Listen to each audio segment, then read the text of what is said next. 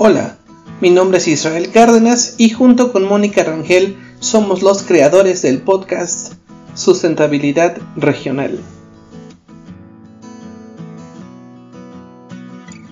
Sustentabilidad Regional es un espacio dedicado a la enseñanza a distancia.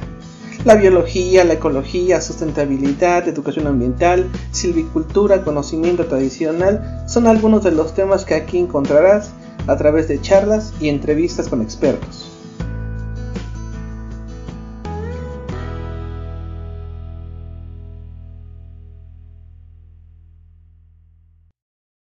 ¿Qué tal?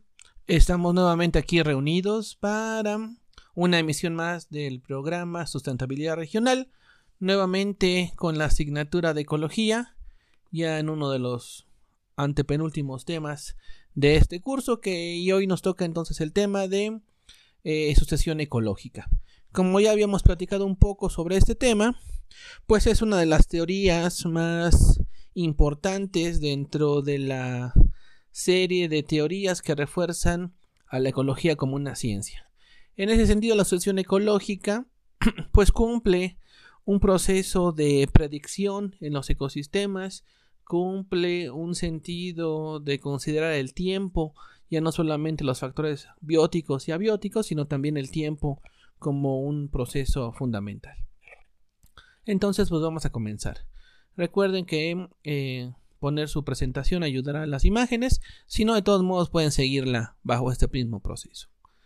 En la diapositiva número 2 se presenta una imagen un poco curiosa, donde se ve una especie de ciclo de vida de eh, un típico ser humano, ¿no? Es decir, nosotros comenzamos nuestro proceso de vida, pues a, la a partir de la fecundación de un óvulo con un espermatozoide se forma esta primera célula eh, bajo estas circunstancias y ahí empieza nuestro desarrollo, ¿no? Después del tiempo de gestación asociado, pues nacemos, pasamos una etapa como, ¿qué será? Como bebés, ¿no? Como infantes muy pequeños. Nos, los comenzamos a desarrollar tiempo después hacia una infancia, ¿no? Obviamente el tiempo pasa, los años pasan y desarrollamos este proceso de eh, pubertad, ¿no? Eh, nos convertimos en adultos jóvenes y en adultos mayores, ¿no? Este ciclo se repite generación tras generación y da una idea de que pues no somos, eh, sí somos, pero no somos la misma persona. Es decir, desde aquella célula hasta un adulto mayor, pues hay una serie de transformaciones pero es, el, es la misma persona, pero con otro tipo de necesidades, gustos, requerimientos, etcétera, etcétera. ¿no? Entonces, un poquito esa idea de origen, supongo yo, al pensamiento de la asociación ecológica. Algunos puntos para empezar es el número uno. Los seres humanos pasamos por una serie de etapas dentro de nuestra vida, infancia, adolescencia, juventud y madurez. Como decíamos, pues esto tiene que ver con el desarrollo personal, pero entonces también se podía aplicar, a alguien se le ocurrió, al desarrollo del ecosistema. Número 2. La misma lógica anterior se aplica a todos los, organismos en el ecosistema. Por supuesto que sí. La ranita, la semilla con la planta, este, la espora y el hongo, ¿no? Hay una serie de circunstancias que pues se pueden relacionar en, en este mismo sentido de desarrollo, ¿no? De transformación a lo largo del tiempo. Punto 3. Considerando que la comunidad integra todos los elementos bióticos, conjunto de poblaciones, eh, esas también podrían modificarse con el tiempo. Efectivamente, ¿no? Las comunidades, eh, o en su sentido particular, las poblaciones, eh, pues también se van transformando, ¿no? Pasan a haber más hembras, podría haber más machos, podrían aumentar enormemente su cantidad de individuos, podrían disminuirla. Esto a su vez afectaría a otra población y entonces hemos visto este tipo de regulaciones en la comunidad. Entonces en ese sentido también podríamos ir pensando que la transformación en la comunidad ecológica también podría irse observando, ¿no? La diferencia, pues, es un problema es el tiempo, dice el punto 4. El tiempo de observación de la transformación de un ecosistema está limitado por nuestro tiempo de vida como humanos. Efectivamente, ¿no? Pues los seres humanos vivimos, que les gusta, 75, 80 años en promedio. Y, pues, en ese sentido, pues, una transformación en el ecosistema, un cambio en las etapas de un ecosistema, pues tarda más tiempo. Y realmente tendríamos que tener presentes eh, pues que les gusta una vida de 200 300 o 500 años para poder tener ese récord de modificación, pero desde el punto de vista teórico hemos visto que sí se transforman, por ejemplo, en, ecosistemas controlados, como podría ser una caja Petri. ¿no? Si avanzamos un poco en la diapositiva número 3, me gustaría platicarles un poquito de dónde salieron estas teorías. Eh, como cualquier teoría, pues hay una serie de científicos que van aportando ¿no? sus ideas, sus hipótesis hacia la construcción de pues alguna teoría que explique cierto fenómeno de la realidad. En ese sentido, este, si no me recuerdo, Frederick Clemens en 1936 propone que la hipótesis del monoclima, así se llama, ¿no? Está en la diapositiva número 3. Él observó que existían unos cambios en las poblaciones de plantas y dinámicas en las comunidades. Efectivamente, ¿no? Y en Estados Unidos él se daba idea de que el ecosistema a veces dominaba cierta población de la especie, vamos a ponerle A, y al tiempo dominaba, había más organismos de plantas de la, eh, de la especie B, y al tiempo posiblemente el de la C o el de la D. Entonces, en ese sentido, fue creando ese tipo de ideas. Dice lo siguiente, propone que el ecosistema es un superorganismo que crece y se desarrolla. Considera que la sucesión representa el desarrollo gradual y progresivo de la comunidad hacia el último estadio o estadio clímax. Es decir, primero algunas cosas a puntualizar. Él consideraba, pues si quieren un poco románticamente, ¿no? hipotéticamente, metafóricamente, que la Tierra pues era un organismo, como así como lo es el perrito, o es la semillita, o lo es el honguito, pues que todo el planeta pues era un superorganismo y que entonces este organismo se iba desarrollando. Luego habla ya de un tipo de algunas palabras que me gustaría platicarles, por ejemplo, sucesión, entendiendo sucesión como este proceso que pasa de etapa en etapa. Por ejemplo, que les gusta en el tema de cocina, la sucesión de pasos para construir o para eh, cocinar un pastel. A eso se refiere la sucesión. También está el tema del desarrollo, bueno, palabras como desarrollo gradual y progresivo. Así como en el ser humano existe un desarrollo, nadie pasa de infante a que les gusta a adulto mayor, sino tienes que pasar por adolescente o puberto, mejor dicho, y después adulto joven y después adulto mayor, es decir, no te puedes saltar etapas. Y por el otro lado, también progresivo, habla la idea de que es continuo en el tiempo, que aunque haya ciertos fenómenos, pues estos no se pueden, eh, por decirlo así, detener. Y luego habla también de un estadio clímax. Muy interesante esta palabra, muy útil para el proceso. Eh, la palabra es estadio, no estadio. Estadio es la circunstancia de un estadio deportivo. Esta es una expresión similar, con las mismas letras, sin el acento, que se llama estadio. Es un sinónimo para decir etapa. Es un sinónimo para decir fase, ¿no?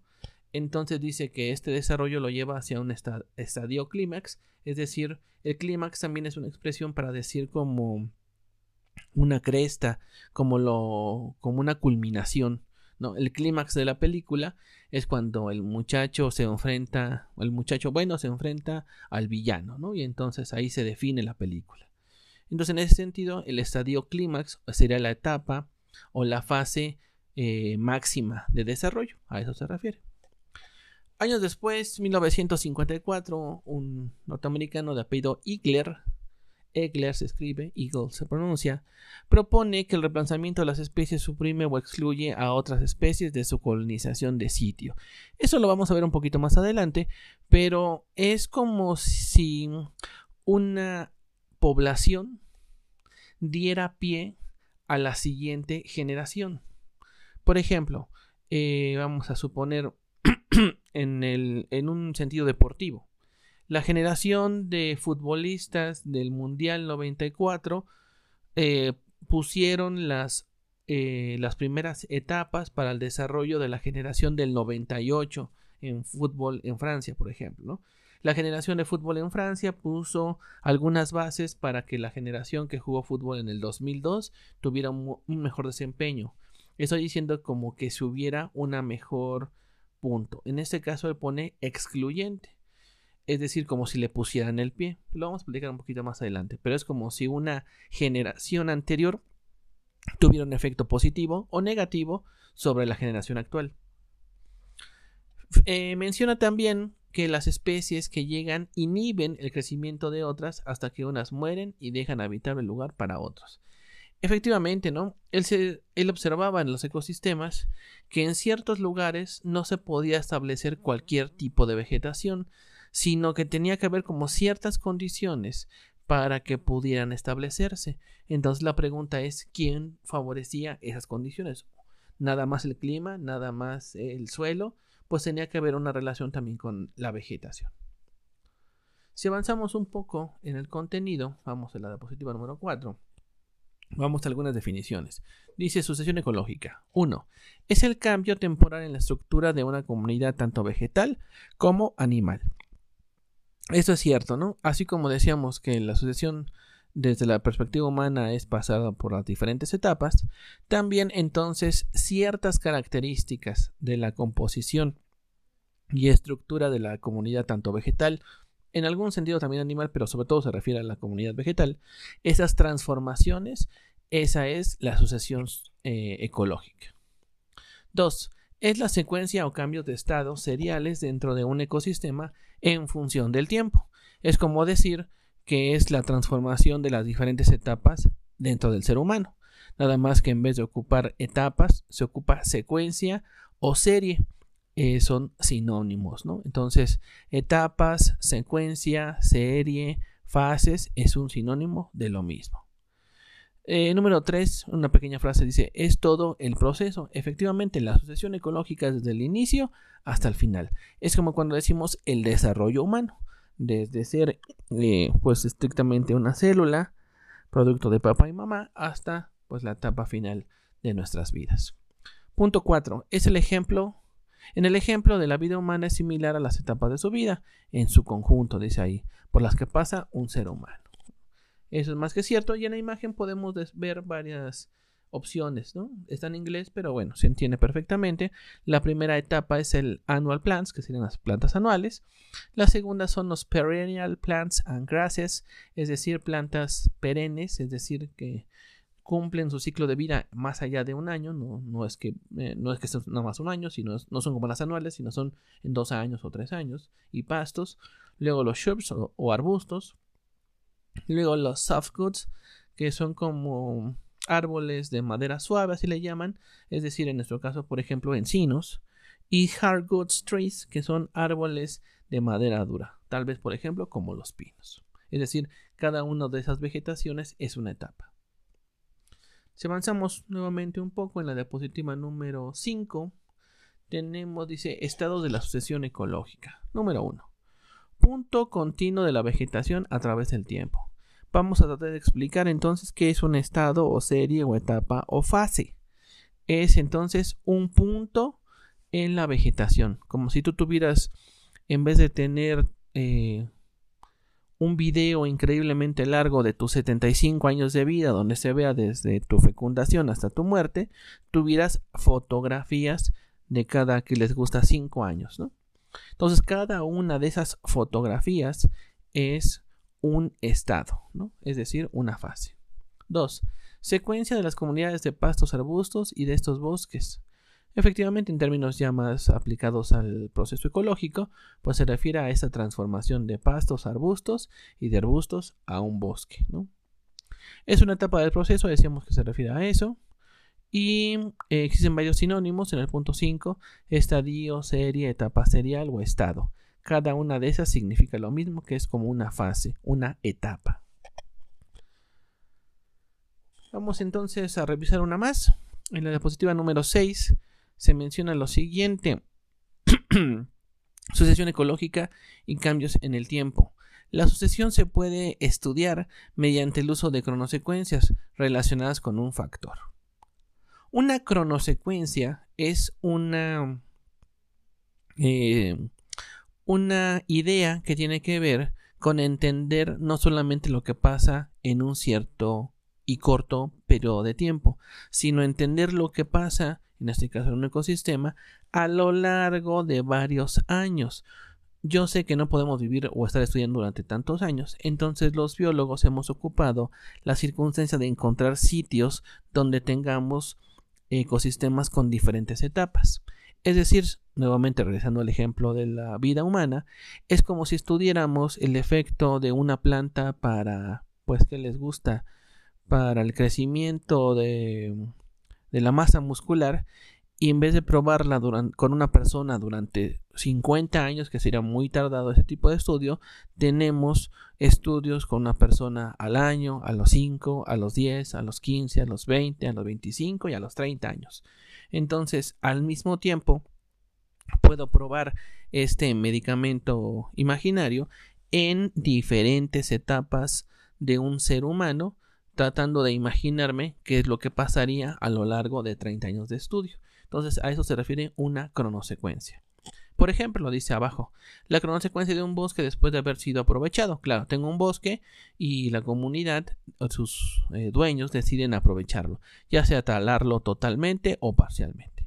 Así podemos tener un bosque de 90 años de haber sido aprovechado, es decir, yo tengo un registro histórico donde hace 90 años alguien lo, este pedazo de bosque, alguien lo aprovechó, es decir, deforestó, eh, quitó los árboles, los cosechó, digamos el 90% de los árboles.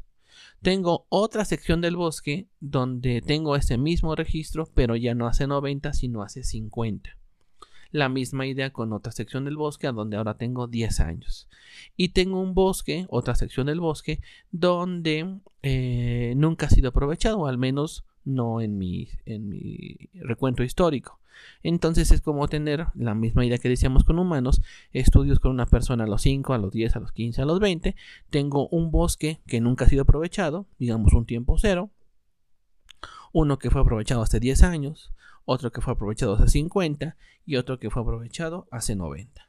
Y entonces puedo tener una serie de etapas dentro de un mismo bosque en su conjunto, con mini bosques al interior, con diferentes etapas. Entonces, eso es una cronosecuencia. Dice otro puntito, cada etapa se reconoce como una comunidad diferente. Efectivamente, ¿no? El que no tiene aprovechamiento es uno, el que tiene 10 es otro, el que tiene 50 es otro, el que tiene 90 es otro. Dice el siguiente punto, cada uno tiene una estructura característica y composición diferente. Eso es cierto. Eh, los estudios nos han dado evidencia de este tipo de circunstancias la composición florística no es la misma ni tampoco en, fauna, pero vamos a centrarnos en la vegetación. La composición eh, florística no es la misma en ecosistemas que nunca han sido perturbados, comparándolo, por ejemplo, con el más extremo, que sería con un bosque recién, entre comillas, hace 10 años, recientemente aprovechado.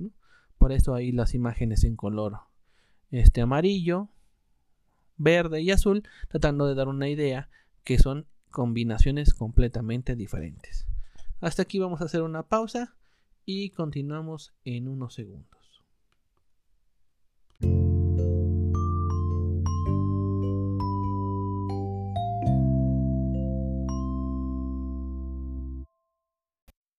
Regresando entonces de la pausa, vamos a continuar con este tema de la sucesión ecológica. Como decíamos, este tema pues es fundamental para la teoría en conjunto ecológica, para la ecología como ciencia, y pues es eh, una metáfora hipotética, ¿no? una hipótesis, donde clásicamente plantea que el ecosistema también se desarrolla así como se desarrolla cualquier organismo. Así como eh, platicábamos que el ser humano pues tiene su inicio, ¿no? En esta fecundación del óvulo con el espermatozoide, pues entonces queda origen al ecosistema, a la, a la sucesión o al proceso, ¿no? Lo que da origen es un fenómeno que se conoce como perturbación. Si ustedes han escuchado esta palabra antes, se refiere a un disturbio, se refiere a un evento normalmente catastrófico, ¿no? Así lo mencionamos, al menos en el modo coloquial. En ese sentido, entonces, una perturbación se refiere a un disturbio, a un cambio, a una transformación que lleva hacia un proceso. De alguna manera es como un empujoncito para que se mueva el automóvil, ¿no? Para que empiece a marchar. Hay dos tipos de perturbación y te lo vamos a ver. Dice en la diapositiva número 7. La perturbación es la consecuencia siempre mala de un disturbio sobre una comunidad o un ecosistema. Es decir, una perturbación es un disturbio, ¿no? Y obviamente pues siempre en sentido contrario a la conservación, pero existe de forma natural y ahora sobre todo de forma antropogénica, de origen humano. Existe entonces una eh, perturbación primaria y por lógica pueden ustedes pensar, darse cuenta que hay una perturbación también secundaria. Vamos a empezar con la primaria. Una perturbación primaria es un disturbio muy grave para el ecosistema. Los ecosistemas no son una cajita de cristal que nunca ha tocado. Todos conocemos, por ejemplo, el caso eh, de la evidencia geológica, biológica, eh, que existe sobre el fin de la etapa de los dinosaurios en nuestro planeta. Todos hemos escuchado la historia eh, asociada, por supuesto, también a, a, la evidencia de que es muy posible que haya caído un meteorito de tamaño, pues hasta eso, pequeñito, mediano, no pequeñito, ¿no?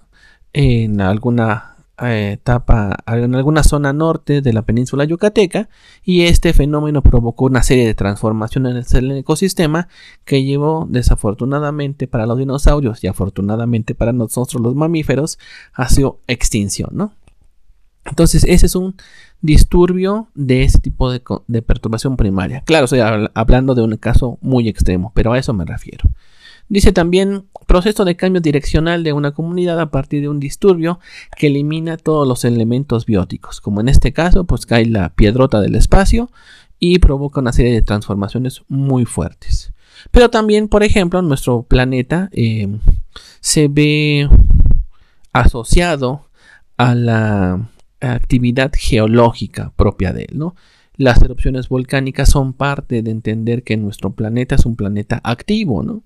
Y de alguna manera esta circunstancia también fomenta pues los procesos biológicos y planetarios. Entonces las erupciones volcánicas también se convierten en ese tipo de circunstancias, ¿no? Cuando en una isla vamos a suponer eh, un, un volcán hace erupción, pues genera también este tipo de transformaciones. También, por ejemplo, digamos ahí intermedio entre primaria y secundaria, podrían existir casos de fuego muy intenso. Eh, es conocido, por ejemplo, que en otras etapas de nuestra historia eh, como planeta, los niveles de oxígeno eran un poquito más altos y eso provocaba, les platico, incendios muy difíciles de controlar. Obviamente no había humanos que lo controlaran, sino lo que controlaba pues era supongo que el fin del proceso vegetativo o que empezara a llover, pero que hubiera un poquito más de oxígeno provocaba una serie de incendios realmente pues descomunales, ¿no? Que hoy solamente nos imaginamos. Pero aún así existen, por supuesto, también este tipo de circunstancias de fuegos muy intensos, incluso actuales, ¿no? La transformación de ecosistemas también es, en ese sentido, una perturbación primaria, Pero entonces se refiere a una, a una perturbación, a un cambio, a un empujón muy fuerte negativamente del ecosistema. Y eso genera que el mecanismo de la asociación se ponga en marcha. Existe también, como decíamos, si existe lo primario, pues existe también, lógicamente, lo secundario. Entonces existe una perturbación secundaria. Este es el tipo de proceso o de perturbación más común dentro del ecosistema. Es decir, son eh, perturbaciones, ahí le puse moderadas, ¿no? Leves a moderadas, es decir, no tan graves como las otras, pero sí eh, se tiene un efecto que algunos ejemplos, por ejemplo, son incendios, inundaciones, cambios de uso de suelo, transformación de, los, de la vegetación, por ejemplo, en pastizales o en zonas ganaderas. A esto me refiero con esta lógica. Como tiene mucho que ver también con la actividad humana, pues ahora es la más común, pero repito, este proceso existía en los ecosistemas de forma natural previa a los humanos. Bueno, sigue siendo natural con los humanos, pero me refiero previo a la extenso eh, penetración de la actividad humana. Proceso de cambio direccional, dice una definición, de una comunidad a partir de un disturbio que permite la permanencia de una fracción de los elementos bióticos. Es cierto, es decir, la primaria hablaba sobre un proceso prácticamente de destrucción, perdón, de eliminación casi completa de los elementos bióticos. En esa es de una parte. Dice, la cantidad de biomasa y composición de la comunidad superviviente tendrá una mayor influencia sobre la dinámica de sucesión que la prosiga. Lo, lo, vamos a ver más adelante, pero quién sobrevive es un proceso muy interesante para las siguientes etapas. Hemos visto ahora muchas películas y series de televisión que hablan sobre que les gusta sobre un fin de la humanidad tipo de Walking Dead, ¿no? Entonces los que sobrevivan, esas personas pues obviamente serían los padres de las generaciones futuras posterior a este tipo de películas casi apocalípticas, ¿no? Eh, en el siguiente esquemita de la imagen número, la número 9, vemos algunos esquemitas que tienen que ver con esto, ¿no? Entonces decíamos a manera de recordatorio que tenemos en el caso que dice perturbación primaria, tenemos cuatro esferitas, ¿no? Como en ese tipo con flechitas.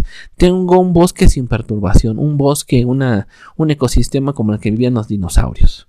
Cae el meteorito, perturbación primaria, se transforma en una, con los años, en este caso con las, seguramente con las décadas, en bosques que poco a poco se van transformando hacia nuevamente regresar a una condición sin perturbación. Después de pasa de bosque sin perturbación, viene la perturbación, pasa un bosque en sucesión primaria, se transforma en un bosque en sucesión secundaria y con los años podría volver y seguramente regresó a un bosque nuevamente conservado. Claro, ya sin dinosaurios, pero volvió en ese ciclo.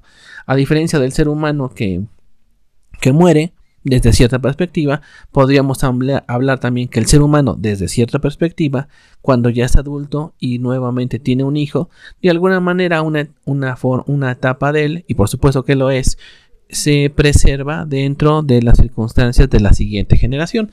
A ese ciclo se refiere un poco.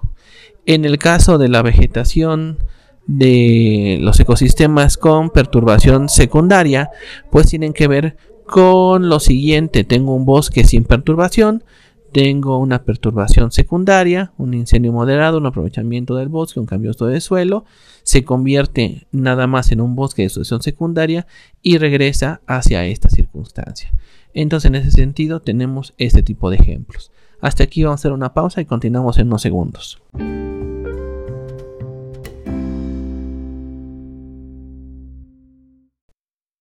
Continuando entonces después de la pausa, seguimos. Eh, decíamos entonces de los dos tipos de perturbación. Vamos a poner entonces un pequeño ejemplo, digamos acá, que se puede tener más cercano en términos de los ecosistemas eh, templados, boscosos en los que vivimos nosotros acá en la región norte del Estado de México. Normalmente este esquemita es en el número 10, puedo tratar de explicar lo mejor posible. Eh, la base sería digamos, la cajita que dice bosque de pino encino.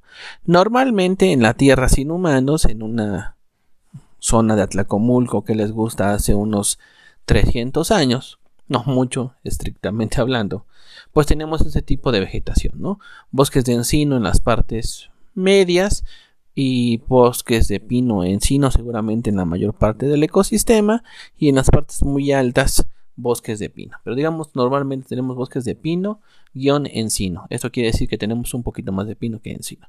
Pero tenemos ese tipo de bosques mixtos, ¿no? Con la circunstancia humana, estos bosques, dice ahí la cajita en rojo, se transformó en una zona agrícola, ¿no?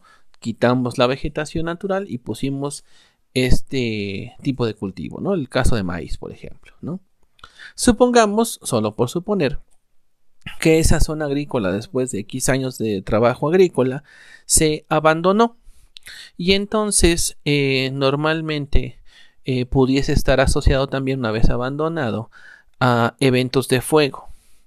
En ese caso, el ecosistema se pone listo para empezar a recibir de forma natural todo tipo de semillas. Un tipo de semillas que se favorecen en ese tipo de circunstancias son los pastos. En particular, acá donde vivimos, el famoso zacatón, una planta de la familia de las mulenbergias, pues es eh, se le pone la mesa lista, ¿no? Y entonces se convierte esa zona agrícola abandonada en lo que llamamos un pastizal, también son conocidos como zacatonales, incluso de la manera técnica, ¿no?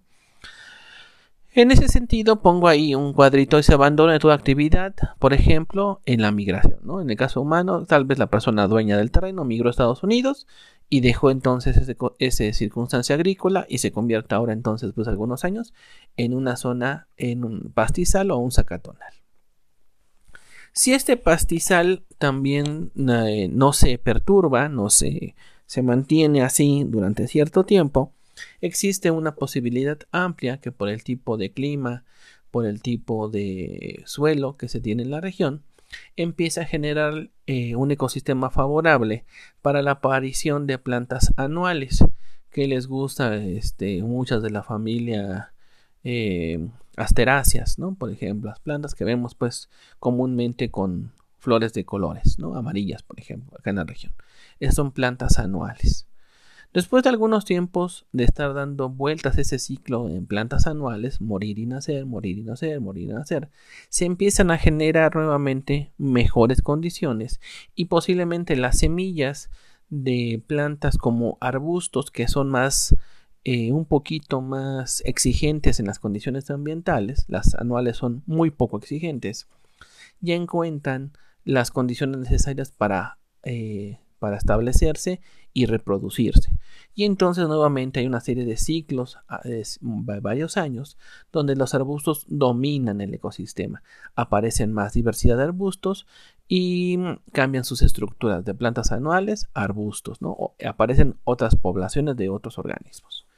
Lo mismo pasa nuevamente décadas después de, bueno, de dejar de, de estar manipulan nuestros ecosistemas, podrían empezar a darse las condiciones necesarias para que se generen, por ejemplo, bosques de encino. Las semillas, las famosas este, bellotas, puedan germinar y se empiece a generar un bosque. ¿no? ¿Por qué en un bosque de pino? Porque los pinos requieren ciertas condiciones que todavía no están presentes, por ejemplo, sombra. En tal caso, algunos encinos pueden crecer pues con muy poca sombra que crecen a, las faldas de estos arbustos, pero gran parte de su desarrollo pueden estar eh, con una concentración, con una fuerza importante de la energía del sol presente. Y la misma circunstancia, después de que ese bosque de encino se establece, se pueden empezar a generar las condiciones para la transformación de un bosque, ahora de bosque de encino, con elementos de pino, ¿no? Un bosque encino-pino. Y la misma circunstancia, después de décadas de años de esta circunstancia, de mantener ese ecosistema, podría voltearse entonces la estructura de este bosque para transformarse, como era en un principio, en un bosque de pino y encino. Y entonces tendríamos nuevamente el círculo completo. Entonces, en ese sentido, este esquema habla sobre esa transformación. En la diapositiva número 11 vamos a hablar un poquito del tema de la biodiversidad y el tema de la sucesión ecológica. La sucesión es un cambio eh, en la diversidad de especies. El esquema que hace unos minutos les platiqué o que pudieron ver algunos, pues es realmente un cambio en la diversidad.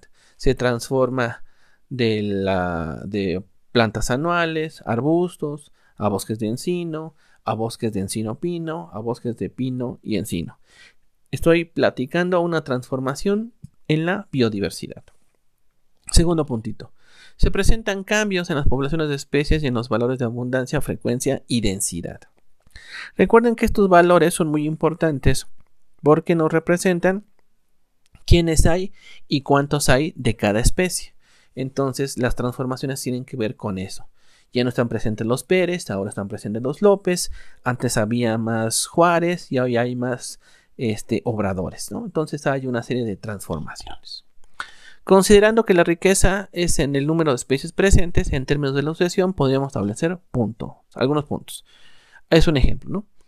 En una etapa temprana, un año después de la perturbación, se presenta una baja diversidad. Normalmente esto pasa, por ejemplo, cinco especies, normalmente especies pioneras.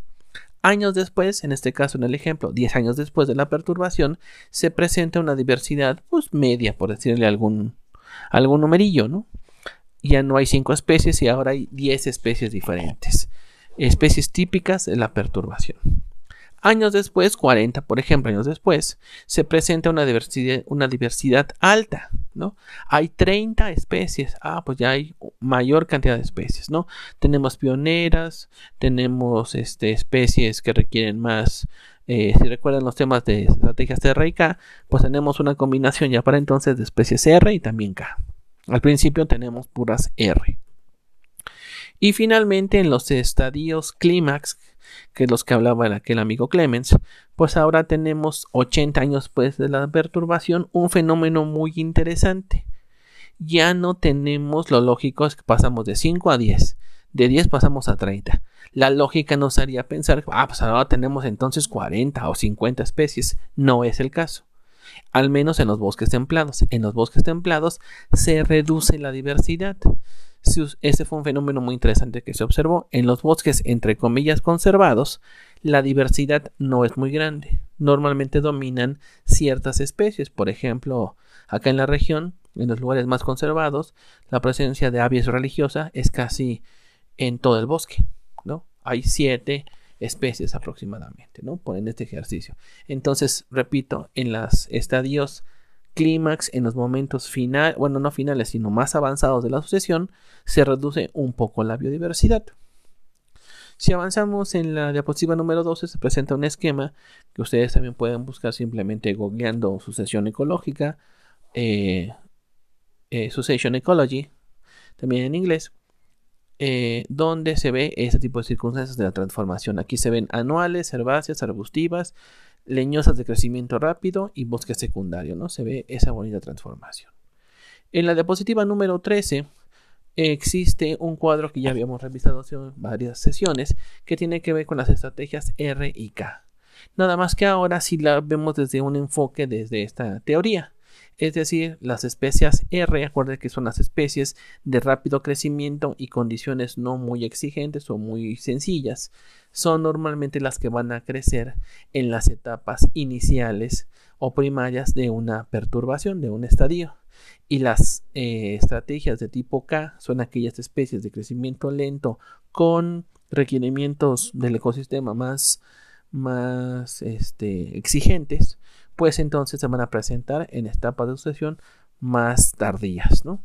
Y en medio, pues un poco de ambas, ¿no? Tal es el ejemplo que les gusta, por ejemplo, de el epazote, una planta de tipo R que crece de volada en un año en lugares poco, pues poco creíbles, ¿no? Casi encima de una piedra. Y plantas, por ejemplo, de tipo K como una manzano, ¿no? Este árbol, este frutal tan bonito, pues requiere de, un, de, etapas, por ejemplo, más avanzadas.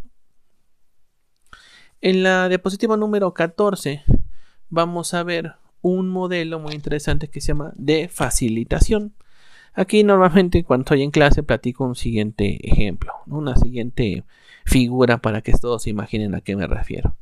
Cuando empezó la Universidad Intercultural hace ya unos 18 años creo, eh, pues las condiciones que eran para aquellos primeros estudiantes, pues eran muy diferentes a las que ahora pues gozan eh, los estudiantes, es decir, no existían laboratorios de cómputo, no existían salones de clase formales, no había un edificio, no había un lugar, eran, según me cuentan, pues este, instalaciones rentadas provisionales, pero con condiciones muy precarias, muy, muy precarias.